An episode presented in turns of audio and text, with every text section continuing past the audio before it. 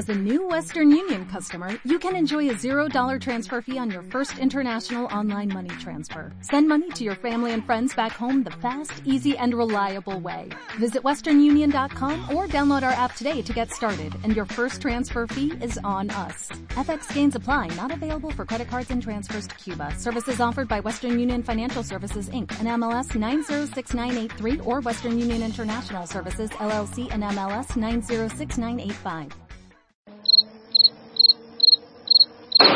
Go to the finish line, keep pushing, go to the line, keep pushing, go to the line. Avanti, Fer, avanti! I'm pushing, I'm pushing, don't worry. Don't worry, I'm pushing like a hell. Che pushing, bellissimo. Che pushing. Che pushing, continua a spingere, fantastico direi, fantastico. Hey guys, this is ridiculous.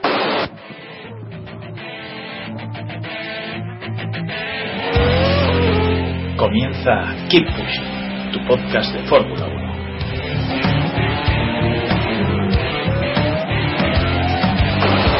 Fucking, fucking Raikkonen. What a fucking idiot.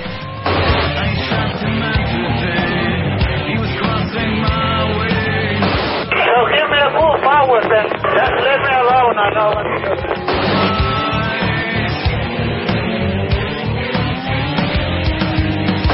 stay out to see how the car behaves. We cannot fix it. It's not front wing. We cannot fix the damage.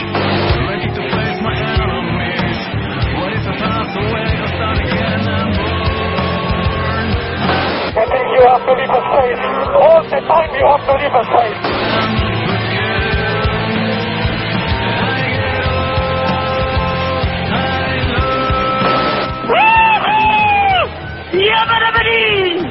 Ring, ding, ding, ding, ding, ding. Hola a todos y bienvenidos una semana más a Keep Pushing Podcast. Eh, esta semana nuestro capítulo número 96 ya, nos acercamos al, al 100.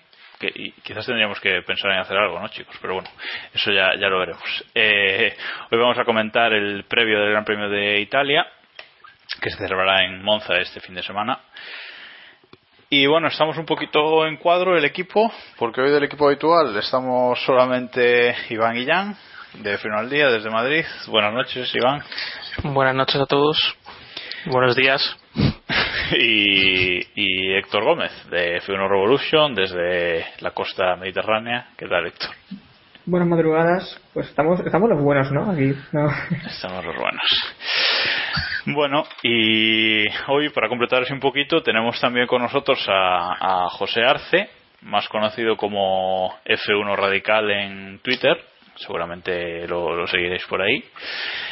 Y bueno, conocido ferrarista, que para la previa de Monza no está mal. Buenas noches, José. Buenos mediodías. Ferrarista y hamiltoniano. Que eso ya es eh, como la combinación explosiva, ¿no? Sí, un poco explosiva, sí. bueno, cuéntanos que tienes un podcast por ahí también. Tú, si Sí, quieres meter la cuña. El paso de Raticosa, que solemos grabar los lunes después de cada gran premio. Nosotros no hacemos previa porque somos muy cutres, pero bueno, eh, intentamos pasárnoslo bien y cualquiera que lo quiera oír se puede suscribir en iTunes en- o escucharlo a través de, de la web f1radical.com. Bueno, pues ya Bueno, hay, sabéis. que, hay que decir que, que sí que hacéis un pequeño previo de- del gran país, ¿no? Del siguiente gran premio. Eso, lo- eso lo hacíamos antes, pero hemos dejado de hacerlo ya, como somos tan vagos ya, el, el que lo hacía se cansó ya de- y no quería repetirse. Ah, bueno, de que sí hay que conservar la, la originalidad. Pues ya sabéis, cuando, cuando acabéis de escuchar este, este capítulo podéis buscar el paso de la raticosa y, y seguir disfrutando de Fórmula 1. Bueno, vamos a, a empezar ya. Eh, previo Gran Premio de Gran Premio de Italia 2013, celebrado- que se celebrará en el circuito de, de Monza. El año pasado, la carrera del año pasado la ganó Lewis Hamilton con McLaren y segundo fue Sergio Pérez con el Sauber y tercero Fernando Alonso. ¿Cómo, y tengo que preguntaros ahora, un recuerdo de- del Gran Premio de Italia? Eh, así algo que lo que más recordéis de, de esta cita, que es una de las, de las míticas del, del calendario, una de las eh, cinco citas clásicas, eh, digamos, ¿no? A ver, voy a empezar por Héctor. Yo me quedo con, con Monza 2008 porque es una carrera que siempre consigo muchas críticas hablando de ella. Y, es que no es por quitar méritos a, a Vettel, pero eh, bueno, en la actual parrilla creo que todos los pilotos que han ganado carreras lo han hecho con, con el mejor monoplaza, ¿no? Y en su caso, para mí, eh, lo era en esas condiciones. Eh, de ahí que, que Burde quedara cuarto en calificación, pero, pero bueno, con la edad que tenía y en, en esas, en esas condiciones, eh, ya nos demostró que, qué tipo de piloto era, ¿no? Y yo me quedo con esa porque fue la primera piedra de todo un, de todo un proyecto. Eh, Iván, ¿tú con qué te quedas? Sí, yo, yo estaba pensando que tal y como has dicho la, la temporada pasada, eh, no va a tener mucho que, que ver la de este año, por lo que parece. Y sobre recuerdos, me llama la atención de que este Gran Premio siempre ha sido muy importante para el, el final de, de, temporada. Siempre estaba mucho más cerca del final de año de lo que está ahora. Y en ese contexto yo recuerdo la, la victoria de Schumacher en 2003, muy importante para, para cimentar el título, después de lo que pasó con los Michelin, que pocos se acordarán. Y también la de, la de 2006 de Schumacher también con, con un abandono de, de, Fernando Alonso que, que daba salsa al mundial, aunque luego cambiaría de turno. Aquí fue también donde Schumacher anunció su retirada mm. con, con Ferrari, vamos. Luego ya hubo otra historia. Otra historia. Bueno, y José, tú que seguramente recordarás ese momento de Michael también, pero bueno, que, ¿con qué te quedas de este Gran Premio? Nunca ha sido muy de Con Berger. ¿No? Efectivamente, el año 88, aquella carrera en la que Senna se salió en la chicane, en la primera chicane, y aquel doblete de Ferrari, un mes después de la muerte del comandante Decía, decía Héctor hace un momento que siempre gana el, el, mejor piloto con el mejor coche y aquel día Ferrari era el mejor coche y yo creo que hubiesen ganado la carrera aunque Senna no se hubiese salido. De hecho se salió por, por apretar para que no lo cogiese. Ojo, yo he dicho de la parrilla actual. Ah, vale. Matiz, matiz. Perdón. Eh, bueno, pues yo si me permitís, creo, creo, que ya el año pasado me quedé con este momento, pero es que, bueno, para mí fue uno, es uno de los más recientes y que, y que más marcado tengo ahí. Es la, la carrera de 2006 eh, en la que Fernando Alonso y, Schumacher se jugaban el campeonato y, y Alonso rompió el motor ya a 10 vueltas del final de la carrera, una carrera que ganó Schumacher, eh, que ya casi celebraba celebraba el, el, título, ¿no? ¿Ese fin de semana fue donde le, le sancionaron a Alonso por estorbar a masa? Sí, yo creo que sí. ¿No? Sí. Es que fue, fue el gran premio perfecto para, para Schumacher. Eh, anunciar la retirada, verse ya con el octavo no, título. Anunciar la retirada con victoria, además, eh, Sí, sí. con el octavo título. Empatando con el liderato del mundial con Alonso.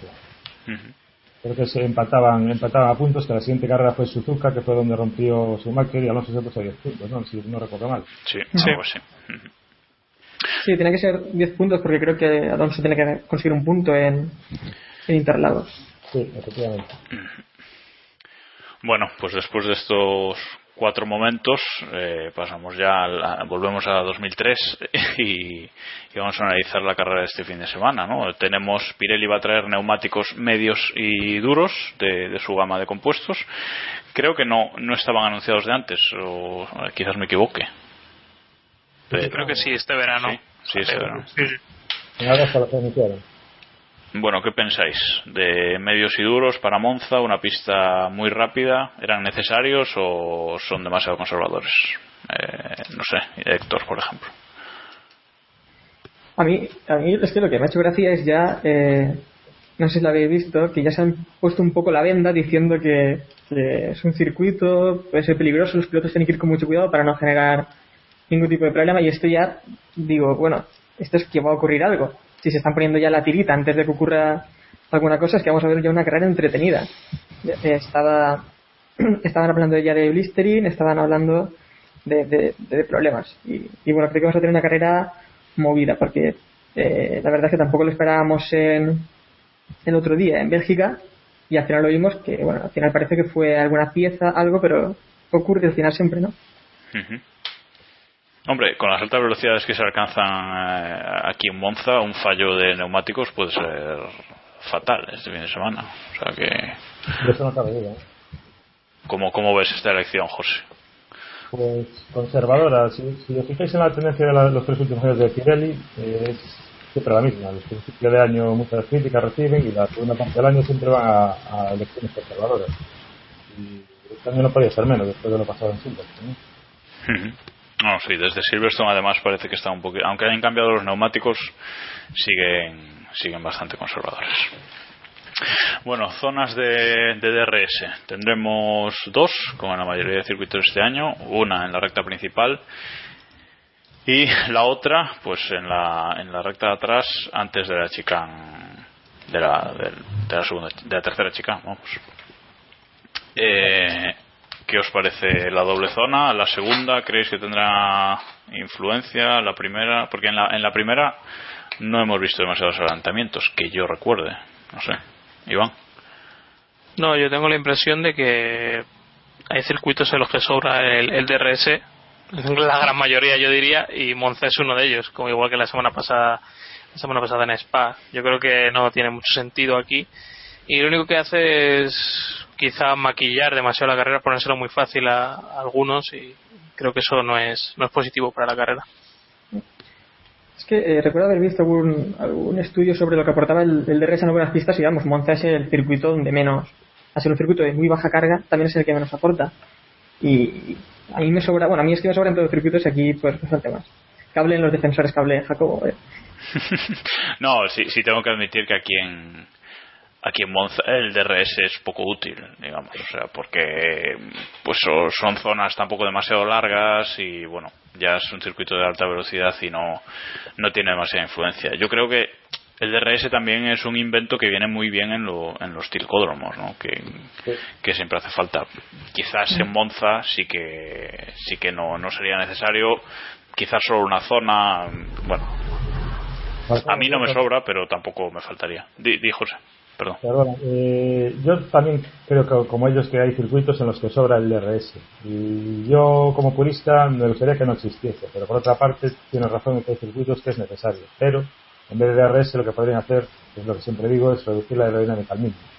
Estoy pesado con eso, pero bueno, eh, es que para mí es la solución, no, no el DRS. Pero O, o no visitar, perdona José, o no visitar ciertos circuitos, ¿no? También.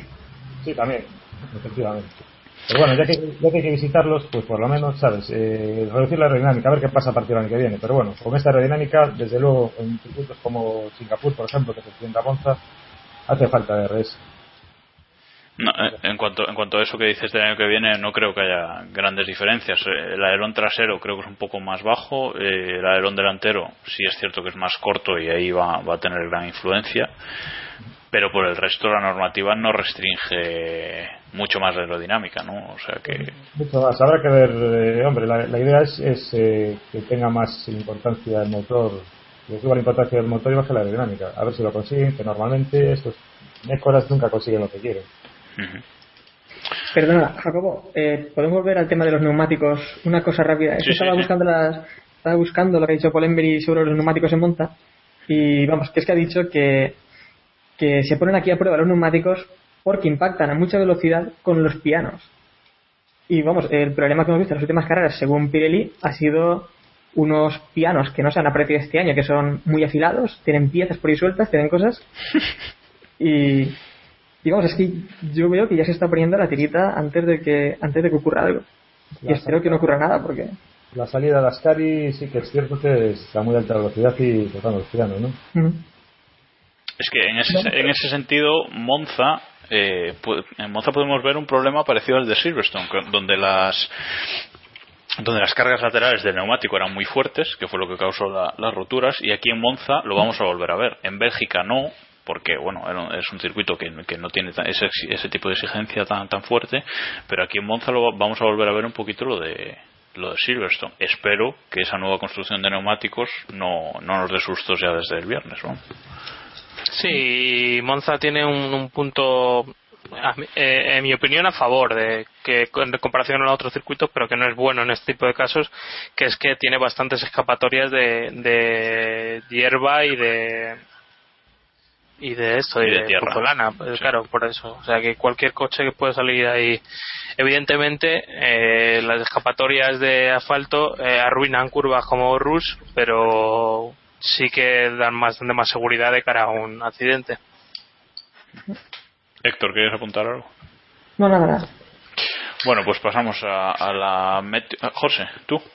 Yo, no, sobre lo que hablas, sí, una cosa, sobre lo que hablas del DRS, eh, es posible que la poca efectividad de la zona 1 de DRS sea por la salida de la parabólica, ¿no? Que los coches eh, necesitan mucha carga y no pueden ser muy juntos y por eso esa zona no, no propicia tanto el adelantamiento, ¿no? Sí, van a alta velocidad. Es como la salida de, de Montmeló. La última, que van a bastante velocidad a pesar de la chicane y no, no hay tu tía. Bueno, pues ya dejamos los neumáticos y el DRS y pasamos a, a la meteo de Héctor. ¿Qué va a hacer este fin de semana en Monza, Héctor? Ni una gota. Bueno, yo he leído que amenaza lluvia algún día, pero tú dices que ni una gota, ¿no? Ahí estamos. Vale. pues ahí, ahí queda ahí queda eso. Bueno, A ver, una- a ver, esto, esto que digo lleva un estudio muy elaborado detrás. ¿eh? No, no os creáis que esto es así a la ligera, decir una cosa, ¿no? Tirar una moneda al aire, ¿no? Improvisado no es, Es desde un dado, joder. No, improvisado no es, como dice José.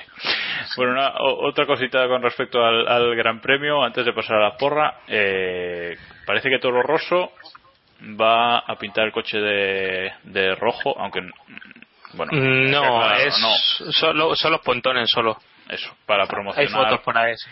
para promocionar la nueva bebida de, de Red Bull en Italia, que es algo así como Red Italian Edition o algo así, que son unos botes rojos de Red Bull y eso. Sí, una, una mierda que no vamos a beber, básicamente, ¿no? Eh, sí, básica, básicamente. Que- Pero, que es- pero es es la edición esta roja que, que ya se ha visto en todo el mundo. Sí, pero ahora es especial para Italia. Hacen una especial de, de Ah, Italia, bueno. Y eso, Son que, so- que solo van a ser los pontones, en teoría, que no he visto algún montaje por ahí, pero que en principio... Nah, a ver si Massa se equivoca y se monta un Toro Rosso en el Ferrari. Igual arreglábamos el fin de. A ver, a ver. Bueno, vamos ya con la, con la porra del Gran Premio entonces. Eh, ya sabéis, decimos eh, la pole, quién va a hacer la pole, los tres primeros y el décimo primero. Voy a empezar por Héctor, por ejemplo. A ver, tu apuesta. Venga, voy a arriesgar esta vez. Y digo. Pole de Hamilton. de- pole de Hamilton, pues es verdad, no iba a decir la pole, pero sí pole de Hamilton, arriesgo mucho. No, mentira. Eh, veo eh, pole de Alonso.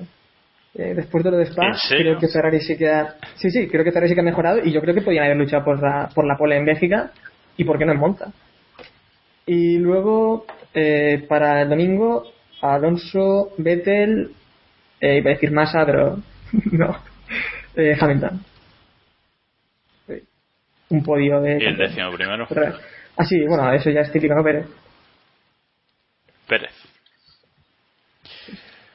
Vale, Iván. Eh, yo eh, voy a decir la pole de Nico Rosberg. En carrera victoria de Vettel, segundo Alonso y tercero, ojo, Felipe Massa. Y un décimo, eh, Nico Hulkenberg. Vale. Eh, José, vete pensando que te dejo un poco más de tiempo. Eh, vamos a decir las de los que no están, los miembros del podcast que no están, que nos han dejado su- sus porras. Eh, vamos a empezar con, con el con el señor director, que ya hace tiempo que lo echamos de menos. Eh, dice pole de Hamilton, primero Alonso, segundo Hamilton, tercero Vettel y décimo primero Bottas. Luego está Diego que dice pole de Hamilton, victoria de Hamilton, eh, segundo Vettel, tercero Rosberg, décimo primero Di Resta. Y luego David que dice pole de Vettel, victoria de Vettel, Alonso segundo, Massa tercero y no nos ha dicho el décimo primero. Así que, mm, ¿qué os parece? Vamos a poner a Maldonado, por ejemplo. Le voy a poner a Max Chilton. Vale. Bueno, José, ahora sí, te toca. Luego pole Hamilton y el podio Alonso Hamilton Kim. Y decimo primero voy a poner, me voy a enrollar y voy a poner a Massa. Me voy a enrollar. Vale. ya sabéis, este fin de semana apostad todo por Ferrari. Yo luego en la porra que hacemos en Castro ya pondré Bueno, y el resto que queráis participar con nosotros en, en la porra, eh, ya sabéis que podéis eh, participar en la porra Castrol, en la liga de Keep Pushing. Si entráis en, en nuestro blog, keeppushing.wordpress.com, tenéis ahí en la columna de la derecha una- un enlace directo y podéis apostar. Si no, si no estáis dentro, aún podéis entrar. Aunque estemos a mitad de temporada, si os veis fuertes para si os veis fuertes para remontar, pues eh, podéis entrar todavía y jugar con nosotros. Eh, os recuerdo que está líder de la liga Keep Pushing, Miquel Ay. G. No, no, Con- pero di que de nosotros. No. con 496 puntos. Y de nosotros está. ¿Quién está el primero, Héctor? No sé, no sé. No sé, no sé. Será, será el mejor de los de aquí, no sé. Héctor en el décimo, en el décimo puesto. Décimo. Bueno, eh, seguimos. Eh, ahora vamos con el cuestionario de Keep Pushing que estamos haciendo esta temporada a todos nuestros invitados. Entonces, José, son 13 preguntas, creo, eh, muy rápidas. O sea, yo te hago la pregunta y tú contestas eh, lo, que- lo primero que se te venga a la, a la cabeza, ¿vale? Si se me viene algo, porque a ver si encuentro algo para ir a Siempre. Hay algunas que tienen respuesta ya, o sea que. Sí, algunas que ya no es pregunta directamente. o sea. Vale, pues venga, vamos allá. ¿Qué piloto será campeón del mundo en 2013? Vettel, ¿Qué equipo será campeón del mundo en 2013? Red Bull, ¿Ganará Lewis Hamilton alguna carrera esta temporada?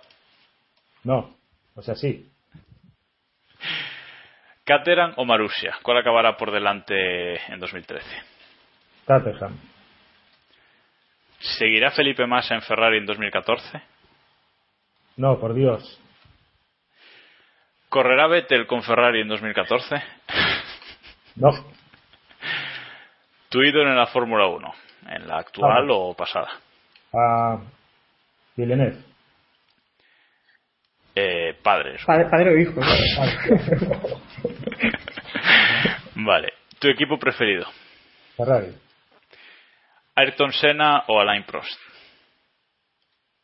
Nigel Mansell, No, no, no, no. A ver, hay que decatarse por uno de los dos. Ayrton Senna, ¿Yuji Ide o Luca Badower? a Yuji Ide, Bueno, no apoyas a un ferrarista como Badower de pura cepa. Bueno. Domenicali dimisión, ¿sí o no? no, ¿No? Bueno, después nos lo explicas. Kimi Raikkonen, ¿sí o no? sí, ¿Y quién tuvo la culpa de lo que ocurrió en McLaren en 2007? Eh, estoy tentado por decir el padre de Hamilton, pero bueno, digamos que todos tuvieron parte de culpa. Alonso, Hamilton, sus padres, Ron Dennis, todos. Vale. Bueno, ahora explícanos eso de Domenicali dimisión, no. Ah, yo creo que el problema ya no es dominical, ya puesto llegados a esta altura, eh, no, no, sé, no sé lo que es realmente. El principal problema para mí, uno de ellos es masa, eso lo tengo clarísimo, aunque no sea a nivel de ingeniería, pero no creo que con otra persona que no sea Domenicali el equipo no vaya a tener los mismos problemas que tiene. Al fin y al cabo son italianos, ¿no? Y son así. Bueno, pues sorprendente opinión quizás, pero bueno, más al final del podcast, si te parece, hablamos un poquito más de, de Ferrari y de, y de Domenicali, porque va, va a dar que hablar, parece. Bueno, eh, pasamos a- ya a la actualidad. Hoy vamos rápido, van a ser pocos, pero bueno, así también lo escucháis más rápido. Vamos con la, vamos con la actualidad. Eh, empezamos de menos a más. Kovalainen quiere volver a, a la Fórmula 1 en 2014, pero eh, no tiene dinero y entonces lo va a tener difícil. Como, como veis que, que, que Heikki vuelva a la parrilla el año que viene? ¿Alguien apostará por él o qué? Héctor. ¿Qué sitios, qué sitios hay para, para meterle? Eh, bueno, Sauber. Toro Rosso. No, Pues Sauber que- no. Toro Rosso tampoco. Claro, Mm. es que tampoco hay muchos sitios. Y los sitios que pueden haber van a necesitar pasta. Y como Lainen, pues, pues eso, si se fue, ya fue por, por este tema. Porque para mí, Kovalainen calidad tiene. Eh, lo vimos en 2011. Creo que fue su mejor temporada. Y, y el único fallo que tuvo fue en la temporada que, que estuvo con McLaren con, con Hamilton. Pero bueno, es un piloto, no sé, eh, de- del montón, un poco que destaca en algunos momentos. Pero viendo lo que hay en la actual parrilla, no es, no es de lo peor. Porque Williams no lo querrá, ¿no, Iván? Hombre, yo creo que una mejora sobre el otro finlandés y sobre Maldonado yo creo que sí quedaba. A día de hoy, por lo menos. Luego, a largo plazo, no sé yo si, si estaría tan bien. Pero bueno, ya sabemos cómo funciona la historia. Yo creo que Kovalainen es uno de los muchos pilotos que, que no tienen hueco por, por el poderoso caballero, ¿no? Hombre, otro de los que no tiene hueco, hueco es un ex compañero suyo, que es Vitaly Petrov, que pensaba entrar con lo de Rusia en el que viene, pero con, con ese fichaje estrella de Sauber, parece que, que, también lo va a tener imposible, ¿no? ¿Cómo, cómo ves lo de Kovalainen, José? Pues, eh, como decía Héctor, eh, tuvo una buena temporada en 2011 en Caterham y otra malísima en, en, McLaren en 2008 que lo condenó a ser un piloto de media parrilla para abajo. Eh, ¿Dónde podría entrar? Sí, en Sauber Williams por India, pero desgraciadamente hace falta dinero. Hizo muy buen trabajo en Caterham. Podría ser para uno de esos equipos del fondo de la parrilla es un buen fichaje, pero para el resto no lo, no lo veo. No, incluso, incluso este año se ha notado el, el, cuando ha corrido en algunas sesiones libres eh, yo creo que es, no recordáis que Marussia estaba por delante de, de Caterham incluso no, no ya los resultados sino eh, en parrilla y demás y llegó se subió en un par de grandes premios y, y el equipo mejoró evidentemente tiene mucho que ver en, en el rendimiento de, del coche en sí, o sea, las mejoras que hicieron y demás, pero yo creo que tener un piloto que, que sepa darle un rumbo al, al, desarrollo y un feedback bueno a los, a los ingenieros es, es básico y, con dos rookies pues te arriesgas a, a estar muy perdidos en eso. Y que se nota que, que confían en él porque, vamos, el primero que llamaron eh, fue, fue a Kovalainen y, y además parece que, que tampoco quedaron, quedaron tan mal ni, ni estaban disgustados con su rendimiento en pista. Y, es que viendo las carreras que hizo, eh, bueno, en 2012 dio un poco de bajo pero se le podía, le podía pedir mucho más, creo. Pero eso es lo que, lo que os iba a preguntar. Eh, ¿Creéis que algún equipo del fondo de la parrilla, Caterham, Marussia, podrían eh, digamos, eh, tirar a un piloto de los que trae dinero por la aportación técnica que haga Kovalainen? Yo creo José. que sí. ¿eh? Yo creo que sí, sí. Ver, sería bueno para sus equipos, pero dudo que lo hagan. ¿Dudas que lo haga Héctor? Viendo cómo está la parrilla, no, no lo veo. No. No lo ves. Bueno, pues entonces pasamos a, a la siguiente noticia ya que es que a Jan Todd le ha salido competencia por la presidencia de, de la FIA. Eh, hay elecciones, si no me equivoco, a finales de este año. Eh, y David Ward, que era el, el, presidente de la fundación de la fundación FIA, eh, uh -huh. ha salido del cargo y, y se bueno se ha, se ha, presentado como candidato oficial a la, a la presidencia de la FIA. Jen Todd todavía no lo ha hecho, pero los rumores dicen que, que piensa en presentarse. ¿Cómo, ¿Cómo veis esta candidatura, Iván? Pues yo lo veía como una alternativa, tampoco iba a cambiar demasiado porque ya sabemos que, que es un hombre que ha sido mano derecha de Mosley en el pasado. Pero bueno, ayer escuché a los compañeros de GPK, ahora que estamos oyendo, hablando de podcast, y comentaban que a lo mejor era una una candidatura para simular que había un poco de competencia, pero que realmente no, no iba a pasar de ahí, era un mero sparring. Esa idea yo creo que me, me cuadra demasiado para, para no tener, para no tener, no parecerse a la realidad, ¿no?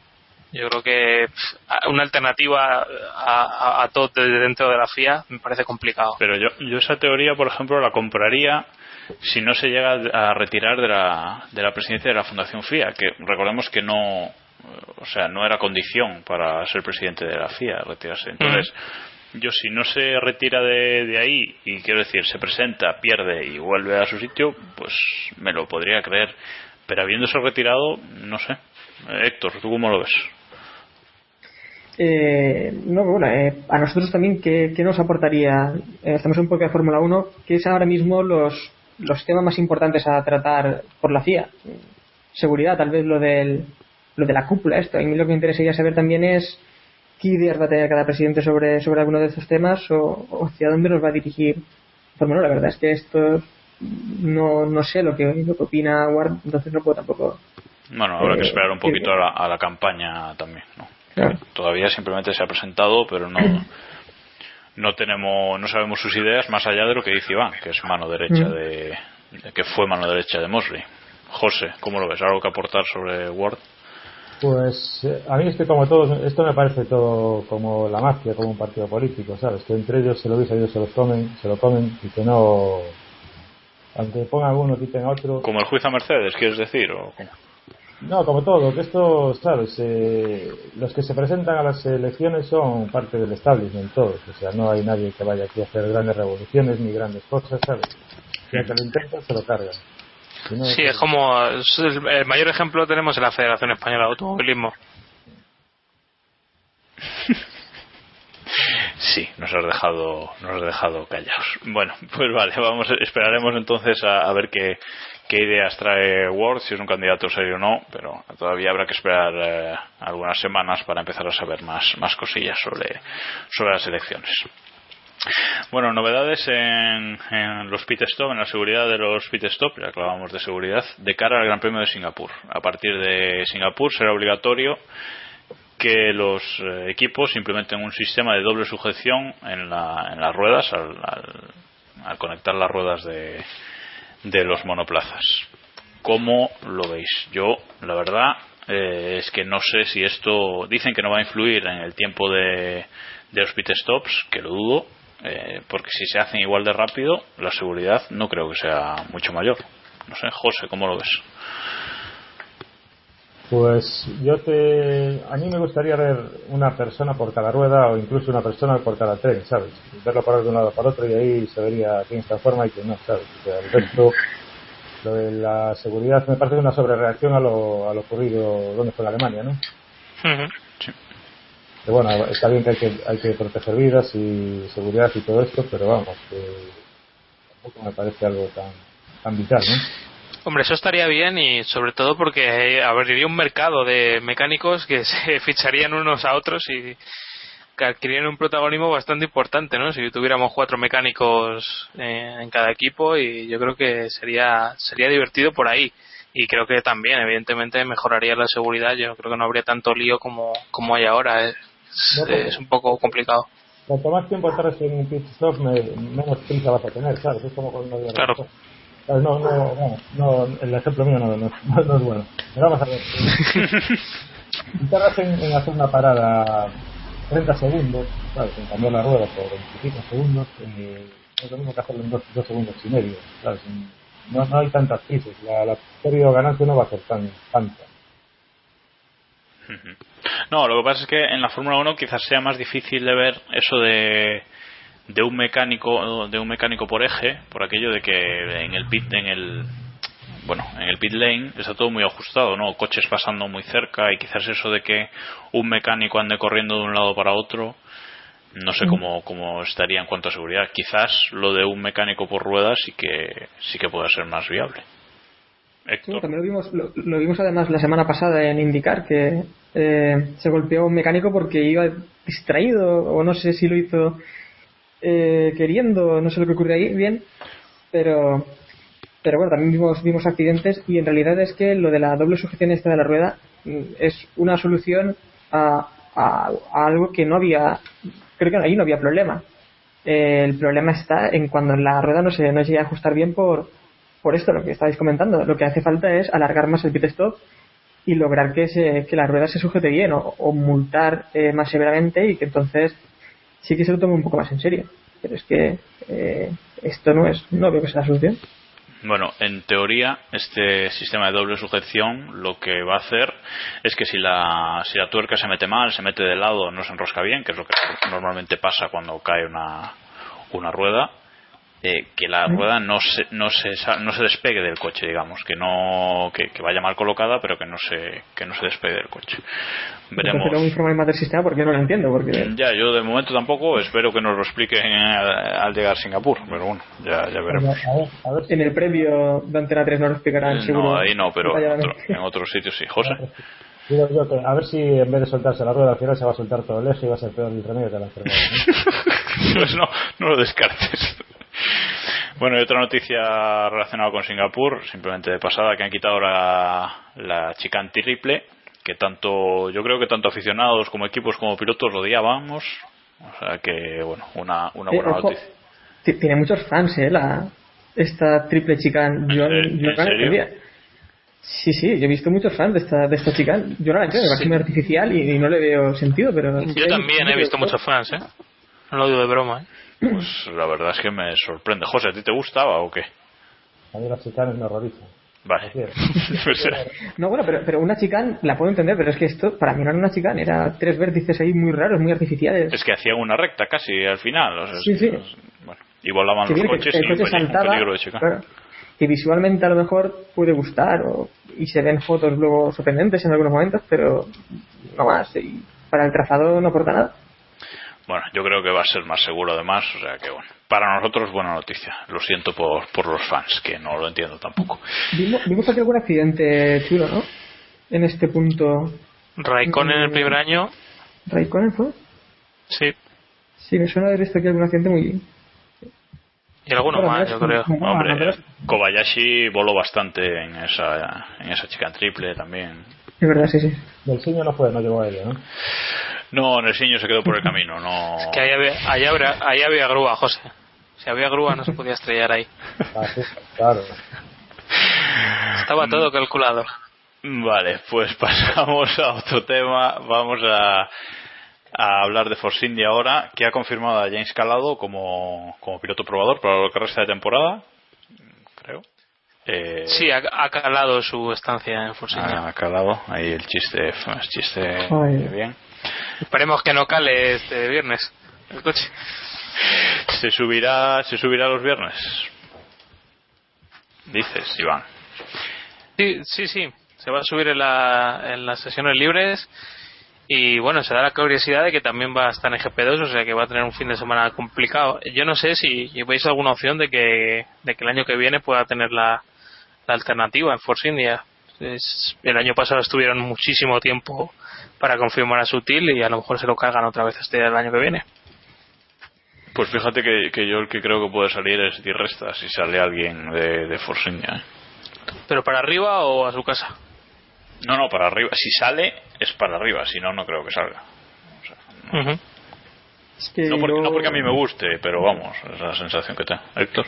es que hay una serie de pilotos, también eh, Hulkenberg y Reste y algún otro, que es que no sabemos dónde meterlos porque sabemos que merecen un coche mejor, pero tampoco hay sitio y tampoco hay y tampoco hay nada. Yo la verdad, eh, Calado tampoco es que haya hecho mucho para conseguir un asiento en ni siquiera un equipo como. Claro, a- habiendo tantos pilotos fuera de la F1, de la Fórmula 1 como hay, que quizás merecerían un asiento, la pregunta es si Calado lo merecería en Force India.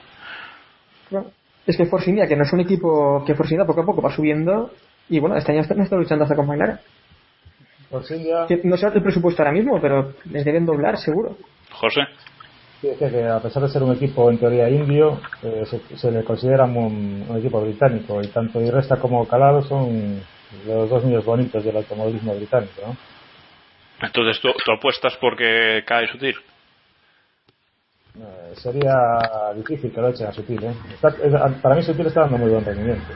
Y mira, comparar con Di Resta, si Di Resta es tan bueno, Sutil es, es igual que él, ¿no? O sea que, no sé, yo seguramente quedarán los dos pilotos que tienen ahora y quedará de, de probador. El año que viene no lo veo, no lo veo y menos con el cambio de normativa. Yo es que es eso, meter un piloto novato con nuevo motor y toda la historia, no sé. No sé si es viable. Bueno, si no queréis comentar nada más, eh, No, pasamos. a- pregúntaselo a a Marussia y a Caterham, a ver si es viable o no. Me Bueno, parece a pues- mí que hay, hay algunos que tienen que tragar. es que hay, hay quien no tiene otra opción. Ese, ese es el problema. Bueno, y pasamos a la noticia de la semana, quizás, aparte de la premier de Rush en Londres ayer. Red Bull quiso fastidiar el evento y el cierre del mercado de fichajes del fútbol con el anuncio eh, en su propio canal de televisión de, que Ricciardo será finalmente el compañero de Vettel en Red Bull en 2014, a partir de 2014 y durante tres temporadas en principio. Eh, no creo que sorprenda a nadie la noticia, pero quizás sí el momento de- del anuncio, porque ya nadie se lo esperaba eh, muy cercano tras Bélgica. No sé si a alguien le sorprende o no. Iván, ¿cómo, cómo ves este anuncio de Ricciardo? Eh, La verdad es que es un timing un poco raro. Pero bueno, si, si consideramos que el objetivo de Red Bull eh, estaba en el otro lado de- del mundo, en Australia, para para tener la, la notoriedad durante durante el día eh, en- al otro lado de en otro, en uso horario pues se puede se puede entender algo. También hicieron un show ahí especial en la en el famoso canal este austríaco que no me acuerdo del nombre que es de de Red Bull. Así que bueno el, el timing es extraño lo que no es extraño es la, la elección que ya vimos que estaba más o menos cantado después de que Kimi dijera que, que de Red Bull no había nada. José, ¿cómo, cómo ves este fichaje? ¿Qué, qué crees que le pondrán problemas a Vettel o, o no? No lo creo. Yo, antes de nada, decir que creo que Red Bull hizo el anuncio cuando lo hizo para fastidiarle la exclusiva a Alonso de la compra de su equipo ciclista, ¿no? con, muy mala leche, pero bueno. Yo Ricardo no lo veo, no lo veo al nivel de, de Vettel ni muchísimo menos. No, no lo veo ni siquiera al nivel de, de Weber de momento. Sigo pensando que el bueno del equipo es, es Bernier, lo que pasa es que es muy irregular y tampoco ha hecho grandes cosas y que Ricardo es un buen escudero seguramente pero a partir de la segunda mitad de temporada, porque como siempre digo hay que darle medio año a, los pilotos para aclimatarse al equipo, a partir de la segunda mitad de la temporada se le va a estar pidiendo podios y victorias. Y no, lo- no sé, no lo veo. Además, Richie no es un piloto que nos haya demostrado mm, nada más que, que, ninguno otro de los que ha pasado por Toro Rosso. Eh, si al menos hubiera destacado alguna carrera, si hubiera hecho algo un poco. Pero. Bueno, yo, yo creo que hay, yo creo que hay eh, unas de- hay declaraciones de ayer de Helmut Marco al menos curiosas, un par de ellas. Eh, primero dijo que eh, Ricciardo era el compañero que Vettel prefería eh, para, para el año que viene. Eh, supongo que, que entre los candidatos, ¿no? entre Bernier y Raikkonen y Ricciardo, que era el que Vettel prefería. Y luego dijo también, bueno, aunque no sé si eso es de hoy, eh, que para que espera que Ricciardo le esté metiendo ya presión a Vettel a, a mediados de 2014, ¿no? O sea, eh, Helmut Marco sin meter presión, ¿eh? él tranquilos, no no pasa nada, ¿no? Héctor. José, Es que- José, José. No, no, que marca lo suyo, como siempre. Y su, su trabajo es meter presión también, o sea, es, es lo que se le tiene que exigir. Lo mínimo que se le tiene que exigir a Ricardo es, es que le meta presión a veces, ¿no? Igual que más hace con Alonso. Sí, ahora hay que, ahora hay que decir, yo decía que hay que pensar que la, la- el turno gira ahí un poco porque ahora para Red Bull y para Marco y compañía va a ser bueno cuanto más cerca esté Ricardo de, de Vettel eh, va a ser mejor porque supondrá que su programa de jóvenes pilotos es un éxito, o sea que pueden generar uno, dos, tres y los que vengan. Así que no sé, hombre, eh, yo creo que no le va a hacer ni sombra, pero bueno, yo creo que sí que existe esa posibilidad de que, de que le, les interese que, que presione y que esté arriba, vamos, más, más que con Weber, desde luego. Pero, eh, ¿no creéis que la decisión también la han tomado más que por dentro de la pista, por fuera de ella?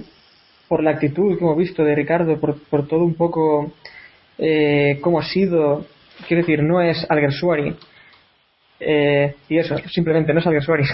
Que ha sido mansito, quieres decir. Sí, que ha sido un poco más manso, que, que eso, que ya han visto que va a ser un, un Weber, bueno, Weber a veces aún se rebota, pero al final saben calmarlo. Eh, Ricardo creo que no va a hacer ni falta, ni falta eso, además llega al equipo, he visto también que Marco comentaba que va a haber igualdad. ¿Por qué? Si no hace falta. Eh, No, no, no ha dicho igualdad, ojo. Ha dicho que van a contar con el mismo material. con el mismo material. Ah, bueno, entonces eso es bien. eh, pero eso que no, no tiene sentido ni que Ricardo espere llegar a Red Bull eh, para ser primer piloto, o al menos con igualdad, eh, no tiene ningún sentido. Mientras que Alguersuari sí que podría haber sido un piloto que habría llegado a Red Bull y querría haber pedido eh, eso mismo, ¿no? Igualdad, eh, no dejarse pasar por Vettel, cosas de ese estilo. Lo que sería curioso ahora en, la- en las carreras que, nos quedan para acabar el año es que a, a Ricciardo le pasase un Sergio Pérez, ¿no? Un confirmado para el año que viene a, a- a destrozar coches y a hacer carreras horribles, ¿no? Porque recordemos que quedan muchas carreras todavía para, para acabar esta temporada y la lucha Ricciardo-Bernier va a seguir va a seguir ahí en Toro Rosso. Con que Ricciardo se despiste mucho, hombre, no creo ya que Red Bull cambie de idea, pero ojo, ¿eh? Eso podría podría ser curioso. Y hablando de eso, No sería, no sería extrañar, la verdad, ¿eh? claro, es que es, es el asunto. Tu futuro asegurado, Bernier tampoco es manco y, y no es tan lejos en el, en el campeonato. Bueno, de hecho, creo que Bernier está por delante, Está ¿no? un punto, creo, por delante, sí. Claro, es lo mismo que, que con Kobayashi y Pérez. Al final Kobayashi sacó más puntos que Pérez en el conjunto de los años. A eso, a eso iba. Eh, sería curioso que si ahora Bernie, entre comillas, aplasta a Ricciardo a, final de año y luego el que suba al equipo grande sea, sea Daniel, ¿no? Veremos, veremos qué ocurre. Y hablando de eso, eh, Bernie, Helmut Marco ha confirmado también que Bernie seguirá en Toro Rosso el año que viene. Un añito más, su tercero, que se supone que es el límite.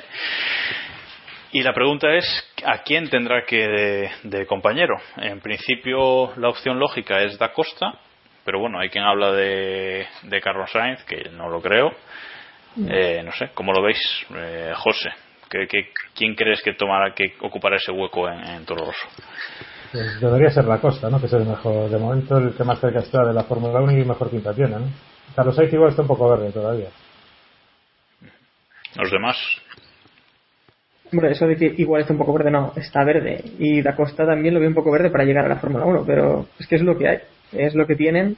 Y, y si no sería pillar un piloto de otro de otro equipo y no es lo que no es lo que se supone que, que quiere crear el equipo Toro Rosso y Red Bull, ¿no? Con su programa de jóvenes pilotos. Así que la única opción es Da Costa. ¿Os imagináis que Red Bull ahora rescata para Toro Rosso a Hulkenberg o a Juncadella o, a alguno de esos que dejó tirados? Ah. no, no. Eh, yo se ha comentado los últimos días el, el nombre de Felipe Nasser ¿eh? para ese rol. También. Así que mmm, veremos a ver. Eh, hay gente que dice que, que Nasser lo tiene prácticamente hecho para, para estar en para estar en Fórmula 1 el año que viene. Así, de esta manera muy muy a chita callando. Yo creo que es brasileño, lo cual es muy muy importante. Más si Felipe Massa finalmente y gracias a Dios tenemos que mirar al cielo y se va de Ferrari. Eh, yo creo que puede ocupar un rol ahí importante y yo le veo más más formado que, que a Da Costa que este año le está costando ¿eh? en la World Series destacar. Parece que iba a tener un año en el que iba a, brillar mucho, pero vamos, desde que se ha empezado a hablar de su futuro en Fórmula 1, los resultados no llegan. Bueno, pues una apuesta.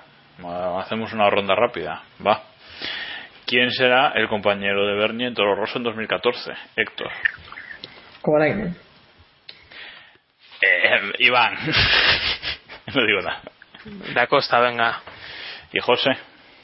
Bueno, como Alonso no puede ser, porque ya está en Ferrari, yo digo que Da Costa. Pues yo digo que yo digo que Da Costa también. Si es que pasa a decir todo Da Costa, pues. bueno, eh, podrías haber dicho Hatefield. Sí. La Rosa. O Frentzen.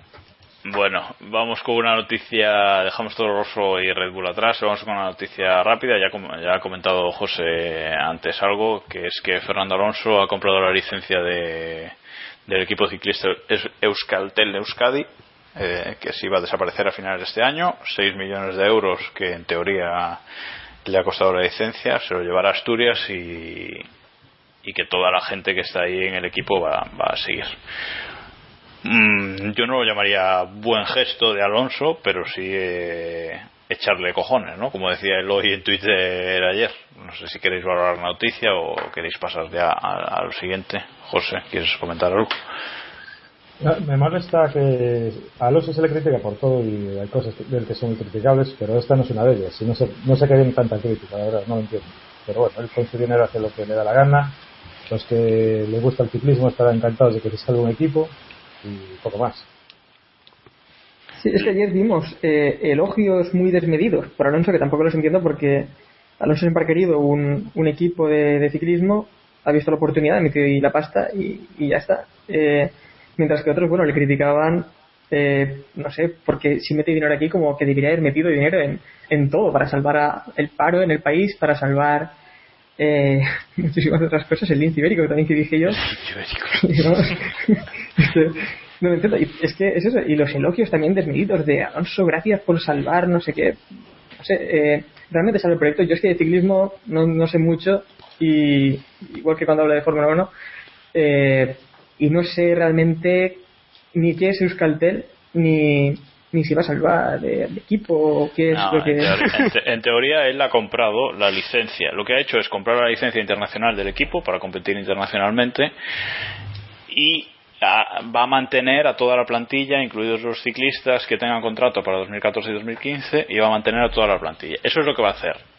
¿Qué va a cambiar? Se lo va a llevar, se lo va a, llevar Asturias. Exacto. Le va y, a lo va a llamar, y lo va a llamar con, como el, lo que hay en medio, ¿no? Entre Asturias y Euskadi. Sí. Pero Dominicali dirigirá el equipo o no lo dirigirá. Aquí eso es importante. Eh, yo, lo que, yo lo que os quería preguntar es si creéis que esto distraerá a Alonso en su en su día a día en la Fórmula 1, porque recordemos que él siempre ha dicho, como decía Héctor, que quería hacer un equipo de ciclismo, que quería ser eh, director de un equipo, pero él siempre lo comentaba de cara a su futuro, de cara a la retirada de la Fórmula 1, montar un equipo y, poco a poco ir creciendo. Pero ahora ha comprado un equipo que es de nivel internacional, es, es de los grandes, y bueno, no, no sé cuán ocupado le va a tener, si lo va a dejar, eh, en qué manos lo va a dejar, no sé, a lo mejor le distrae un poco de su de sus quehaceres habituales, no sé. Yo creo que no, no, creo que tenga el espíritu de Florentino Pérez, ¿no? Tendrá meter a la pasta y poco más, ¿no? Eh, digo yo que mientras no corra él no creo que, no creo que pase nada, ¿no? A mí me gustaría, mucho. me gustaría verlo conduciendo el coche del equipo por esas montañas. Bueno, pues no lo descartes, ¿eh? Que en el futuro, ahora no, pero en el futuro. Bueno, Massa a lo mejor necesita equipo, ¿no? Coche, así que. Dominicali. ¿Qué te parece una bicicleta para Massa en 2014, José? ¿Cómo lo verías? Una bicicleta estupendo, porque yo el ciclismo no lo sigo. Mientras no vaya al Tour, que lo veo de vez en cuando, así no tendría que volver a verlo. Bueno, entonces tú eres de los que dices que Dominicali se queda, mejor te lo quedas, pero más afuera. Es que yo me pregunto, sí, más afuera, de sin ninguna duda, y Dominicali, me pregunto, con toda la peña que está fichando Ferrari, eh, no puede ser Dominicali el problema. Es que no, no, no entiendo dónde puede estar el problema. Si es Montechémolo o qué es, porque están fichando a tanta y tanta gente que no creo, Dominicali que es al fin y al cabo un, un director, un coordinador, ¿no? que hace coordinar mal, no creo. El trabajo que, hacen es un problema de los técnicos, no de Dominicali, creo yo. ¿eh? Pero ¿no crees que quizás Dominicali eh, es quien tiene que, fichar y que, no sé, que, como dices tú, organizar a la gente? ¿De verdad creéis que los fichajes que ha hecho Dominicali son malos? No. no, pero, hay decisiones, hay decisiones eh, como las del túnel de viento, que vamos, el túnel de viento yo no sé el tiempo que lleva en esas condiciones y se debería haber algo, hecho algo mucho antes y dejarlo bien. Pero es que todos los años ocurre, ocurre al final lo mismo. Los fichajes, eh, sí, para mí han sido muy acertados, pero siguen igual. Veremos con el nuevo cambio, eh, la nueva era, si avanza o no, pero vamos, si Ferrari sigue como hasta ahora, el año que viene sí que Dominicaría debería irse. ¿No veis el año que viene como un éxito, fracaso, todo o nada? O no sale bien o se va hasta el que abre la puerta por las mañanas. Sí, eso era este año en teoría también, ¿no? José, repite ¿no? Repita. No, decía que, este año también era Dominicali decía que tenían que ganar a, cualquier precio que era el año y el anterior también decía Alonso pero bueno en teoría este era el año límite ya mm. y aquí estamos otra vez. sí pero con un cambio de normativa Quizás ahí esté, ahí esté el, asunto. Que, que, por cierto, hoy en Ferrari ha dicho que, que ya han por fin establecido las bases del motor Turbo V6. Sí, a eso venía. Pues Héctor, comenta. No, no, eso voy a decir, simplemente he leído el titular, es que no he podido esta tarde leer mucho más, pero vamos, Marmoni creo que ha dicho algo sobre el motor, ¿no? Ya ha dicho un poco, no sé si os habéis informado más. No, sí, ahí ha dicho por lo menos cinco o seis párrafos, o sea que tiene que ser muy interesante. no, básicamente, básicamente ha dicho eso, que las bases del motor están, que no, como intentando calmar unos ánimos que no sé por qué hay que calmarlos. Si todo fuera bien en Ferrari con el motor, no, no creo que hubiese que calmar nada, ¿no? José, ¿cómo ves el rumor ese de que el motor de Ferrari va a ser el peor del año que viene?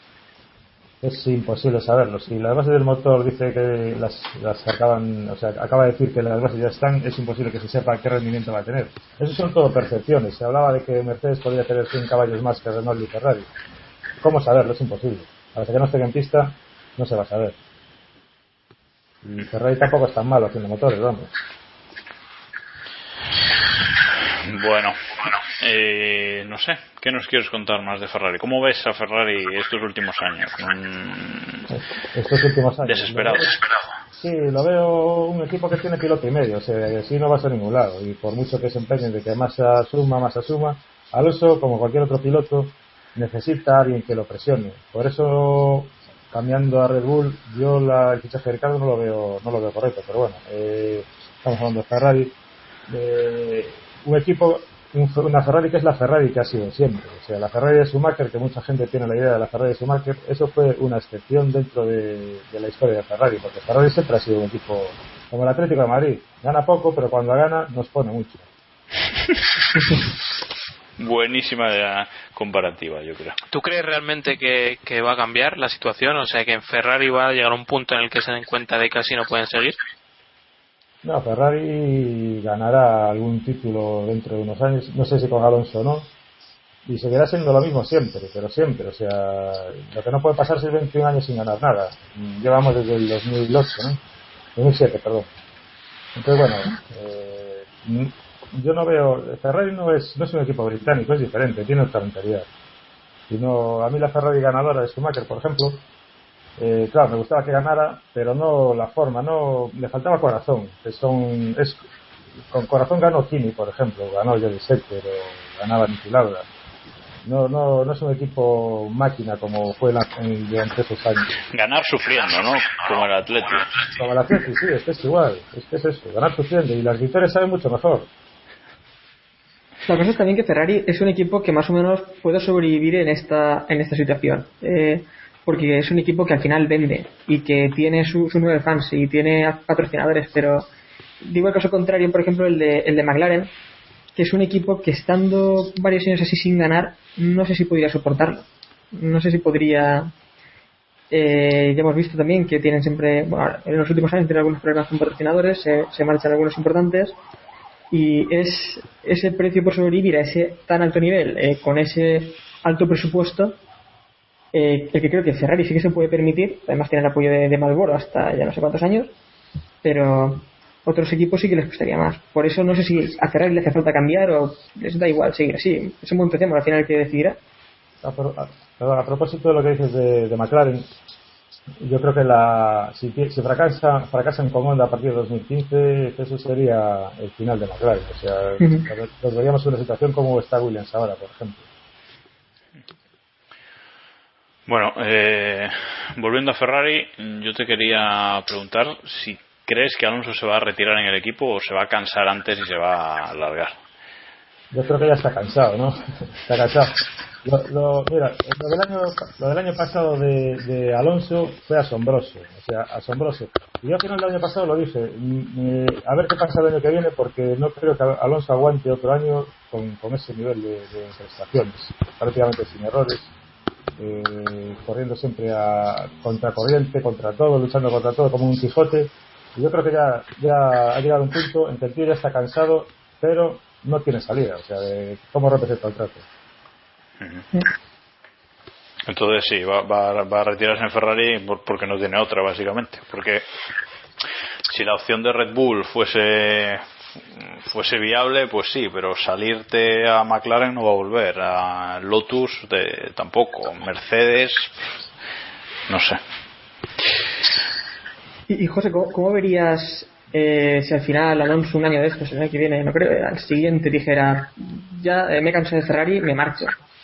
¿Cómo, cómo lo verías? Eh, bueno, Alonso, yo, me acuerdo que a Alain Prost lo echaron por, por mucho menos de lo que dijo Alonso de Ferrari este año, ¿no? Y, la, forma de salir igual sería así una, una bestialidad de este, es decir, cualquier burrada para que, para que te echen y te liberen de, tu contrato, ¿no? Que no sé, mm, si yo fuese Alonso, ¿qué haría? Irme de Ferrari, lo tengo clarísimo. Mm. no, se lo voy a reprochar. Por eso digo, pero ¿crees que, ¿crees que los tifosi eh, se lo reprocharían en, en, siguientes temporadas? ¿Llegaría Monza y se le echaría encima? Eh, sin duda, ¿no?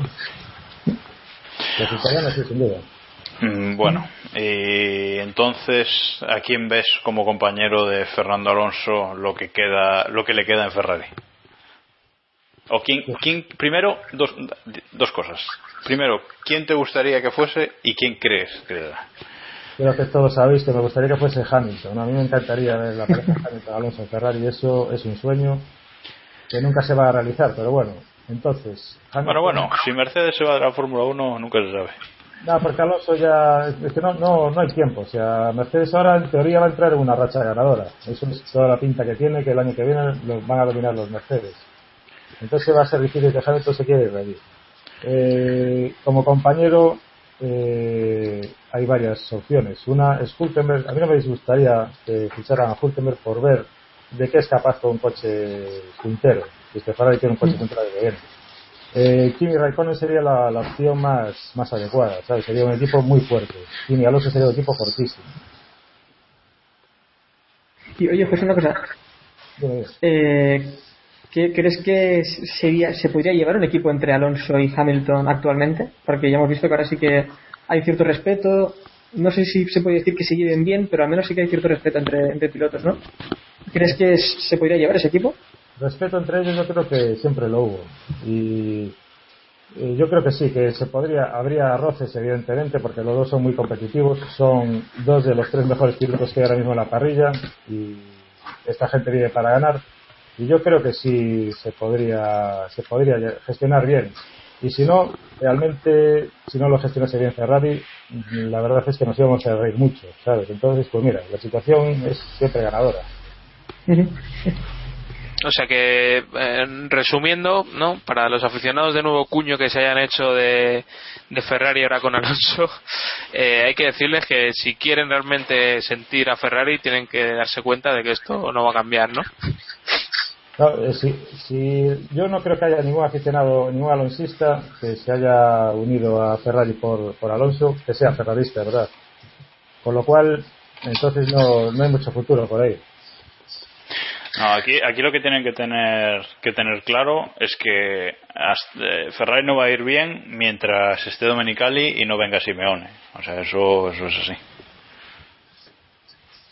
Yo creo que Ferrari podría llegar a ir bien con Domenicali. Podría llegar a ir bien porque el equipo lo tiene, o sea, es que tiene todos los medios. Eh, no, repito, no creo que el problema sea, sea Domenicali. No sé cuál. Uno que antes decía, hablaba Héctor del, del túnel de viento eso es, eso es una, una, cagada del equipo porque es que no entiendo que a estas alturas no esté solucionado el problema. Pero ¿es culpa de Dominicali o de quién es culpa? Hombre, de quien pone la pasta quizás también, ¿no? Montechemolo. Sí. Sí, sobre todo, ¿no? Es que yo creo que yo, yo soy de la opinión de Dominicali Dimisión ya, o sea, absolutamente, pero pero también soy de la, de la opinión de que Montechemolo debería estar fuera también. No sé, ¿qué opinas de, de Monty? El problema es que tiene muchísimo carisma y es un cachondo, ¿sabes? Entonces, el, problema es ¿a quién pones a dirigir al equipo? A Briatore. A lo mejor esa era la solución, la verdad. ¿sí? A ver, nos iban a querer mucho también. Pero es que eh, hasta, hasta si nos remontamos al principio de la historia de Ferrari en Fórmula 1, en el 51 de perder el Mundial siendo Ferrari, siendo el equipo Ferrari, eh, la victoria está de Silverstone 51 eh, de González Luego, creo que fue Ascari quien encadenó tres victorias seguidas y para la última victoria en España lo que hicieron fue cambiar los neumáticos. Y vamos, eh, hubieron pinchazos, hubo de todo y al final perdieron el mundial por ese cambio en los neumáticos eh, a última hora. Sin ningún sentido, porque estaban dominando el, campeonato y estaban superando a Ferromeo. pero fue por darle chispa al asunto. Claro, claro. Y desde ese año, pues ya, yo creo que han ido trabajando un poco su historia ahí, ¿no? Hay que tener en cuenta que el, el comendatore, en el fondo, también era un cachondo, eh, cuidado. Hombre, todo. Aquello, aquello de Ragazzoni, etcétera, etcétera, también tuvo su coña. que el comendatore, ojo. Esperamos que, que Ferrari es, es historia de la Fórmula 1 y es eso, y se, puede, se lo pueden permitir, porque aunque la caguen, yo creo que no, no van a tener menos problemas financieros, ¿no?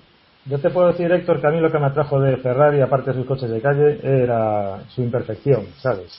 Es que eso, eso es lo que, lo que siempre insisto, que no es no es un equipo como McLaren, perfecto, no. Ferrari es imperfecto. Y repito lo de antes, y por eso cuando ganan, salvo la época de Schumacher, cuando ganan nos pone tanto.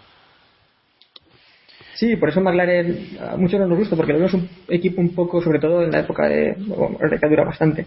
Eh, con Ron Dennis, un equipo muy, muy frío, que no. que le faltaba, a lo mejor eh, fue Senna el que le dio un poco de carisma, pero por lo demás, eh, hasta con Hakkinen tampoco, no sé.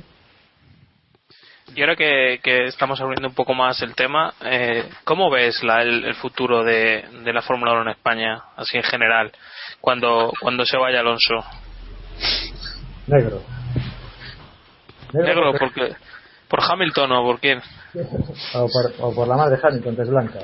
Eh, lo, veo, lo veo negro porque ahora mismo Antena 3 se está quejando de que no les es rentable la Fórmula 1 con la cantidad de, de- espectadores que tienen cada carrera, con lo cual cuando se retire Alonso va a ser una, una auténtica debacle. Entonces, eh, bueno, eh, quedará, yo lo que espero que quede es un, un pozo de aficionados que continúen con la Fórmula 1, que, que, que sean, claro, muchos desaparecerán, pero por lo menos que quede la mitad de esos que, que han venido con Alonso, que queden y que sigan la Fórmula 1. Yo no sé si escuchaste la última tertulia que tuvimos nosotros, eh, llevamos un, chaval de 16 años, que a mí, yo cuando me lo presentaron dije, wow, un alonsista, ¿sabes? Pues todo lo contrario, y gente como ese es lo que, lo que necesitamos, gente que con criterio, que le gusta el deporte, no le gusta Alonso ni, ni una escudería, ¿sabes? Sí, pero yo, yo creo yo creo que de esos eh, no van a quedar la mitad. O sea, yo creo que va a quedar un cuarto como mucho de los que de los que están Pero ahora, en mi opinión. a, lo mejor, a lo mejor vale la pena. No, no, que no te digo que no, pero quiero decir que vamos a quedar muchos menos de la mitad. Pienso Y habrá que ver la Fórmula 1 por pago, pero es que a lo mejor vale la pena, porque si ves una retransmisión que de verdad se centre en el deporte, pues a lo mejor se agradece. Lo que pasa es que la Fórmula 1 se está convirtiendo en una cosa insostenible ya de, de- tanto tanto por culpa de, de Eccleston seguramente pero tanto tienen que pagar las teles etcétera etcétera que por ejemplo eh, en, en Reino Unido la carrera de Bélgica por pago fue un fracaso total. O sea por Sky creo que tuvieron una audiencia de 300.000 personas o una cosa así. Ya no entro en si es si es rentable o no pero tú ves el despliegue que hace la cadena y luego ves la audiencia y dices, hombre, no sé si es compenso o si es sostenible. Contabilizando, Sí, Sky, eh, Sky debe serle rentable en un contexto de que tú te haces con una suscripción que pagas mucho más que la Fórmula 1. Pero solo, no sé, yo creo que no es rentable ni de broma. Pues eh, ahí voy. Yo creo, yo creo Jacobo, que tiene razón en eso. Eh, La pregunta, que no sé si lo sabéis, es: ¿la carrera de Bélgica es de las que daba la BBC también? Que supongo que sí, ¿no?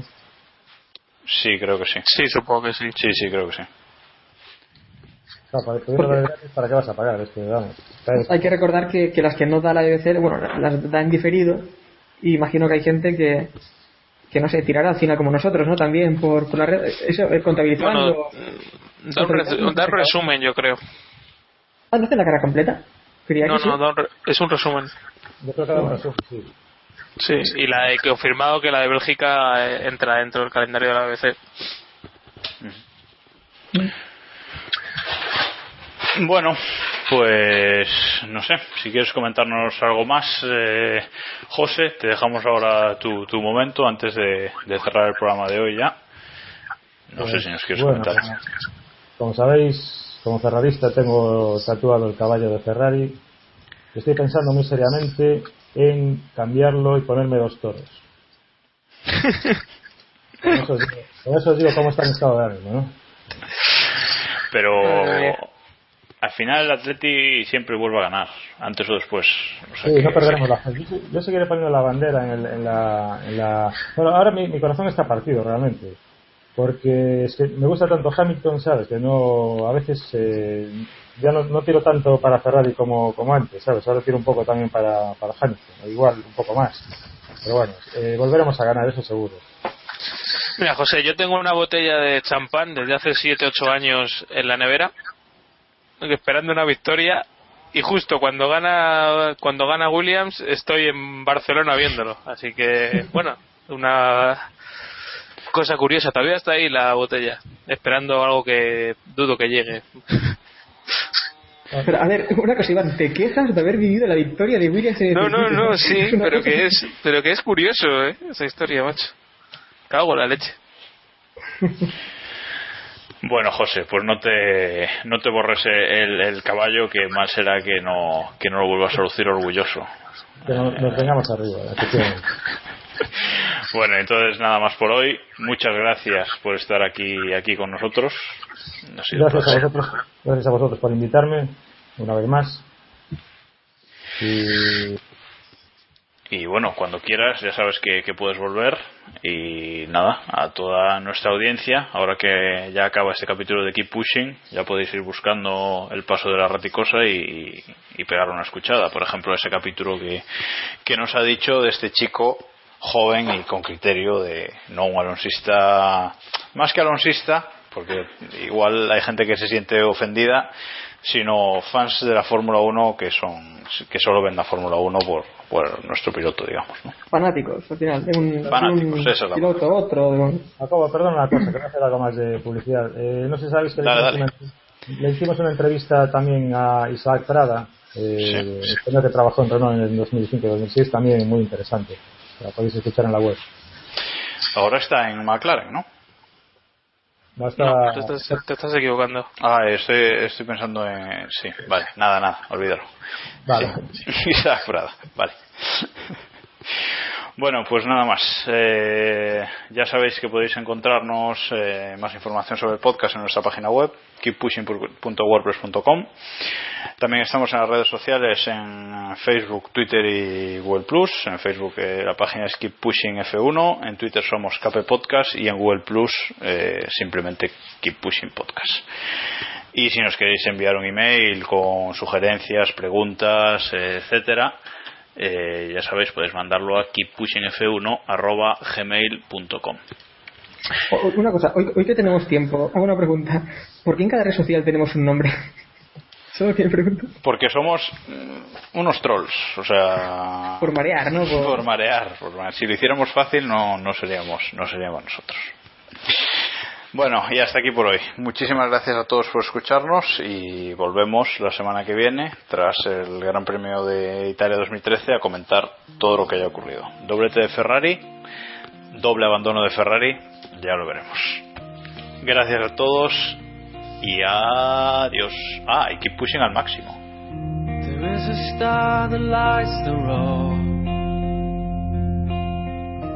Will it take me to the end? Well, I don't know. But for one last time, I'll take this ride.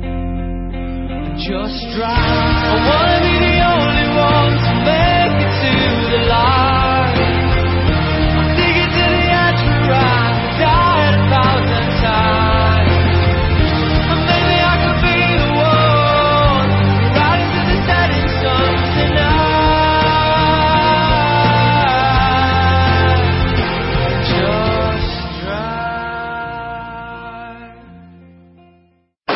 Encantado de hablar con vosotros. Muchas gracias. Anímate, hombre, joder, macho, me da la sensación ahí que estás ahí de, de presión ferrarista. Que le- Eh, Llevo, llevo, llevo unos, unos, un par de meses que veía que este año podía ser, pero ya he perdido la esperanza. Como todos los años. Sí, verdad. Me, me he venido abajo. Y esperaba, esperaba después de lo de Bélgica, de, perdón, de lo de Hungría, algo más por parte de Mercedes y Hamilton. Y Bélgica me ha dejado frío, frío. Luego hay otra cosa. El Ferrari va a ir bien a Monza, pero a ver cómo va en Singapur. Ya, a ver cómo va en las últimas carreras del año, que son siempre de Red Bull, básicamente. Efectivamente.